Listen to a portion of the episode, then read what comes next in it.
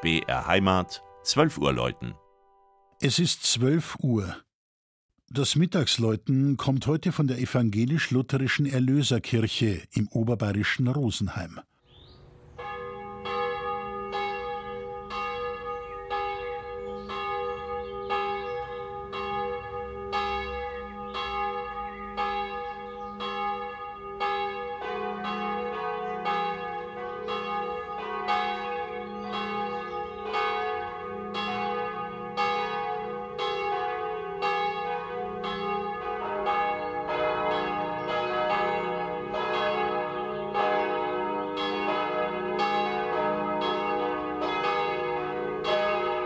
Nach der Reformationszeit dauerte es bis ins frühe 19. Jahrhundert, ehe sich vereinzelt Protestanten in Rosenheim niederließen.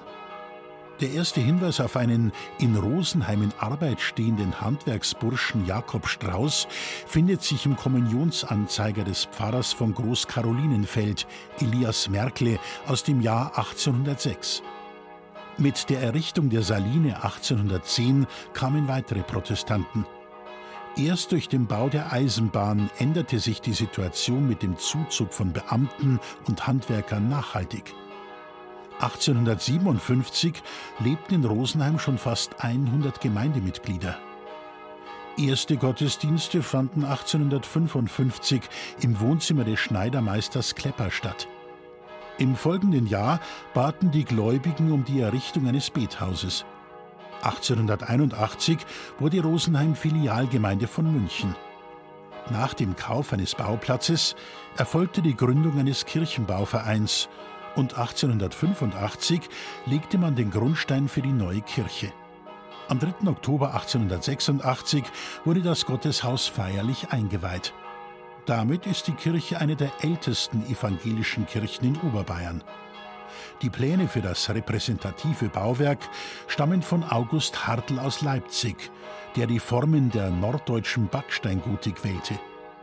Während das Äußere mit seiner für Oberbayern ungewöhnlichen Sichtziegelarchitektur die Blicke auf sich zieht, ist das Innere hell und zeitgenössisch gestaltet. Die Einrichtung mit Altar, Kanzel und Taufstein entstand 1965 zum 125. Jubiläum 2011 erhielt der Kirchenraum durch Angela Meyer-Spannagel abermals neue Akzente. Das dreistimmige Geläut schwingt in einem schlanken Backsteinturm, der fast schon zu einem der Wahrzeichen Rosenheims geworden ist. Denn wenn die Rosenheim-Cops im Fernsehen ermitteln, ist oft ein Kameraschwenk über die Stadt und hinüber zur Erlöserkirche inklusive. Das Mittagsläuten aus Rosenheim von Michael Mannhardt.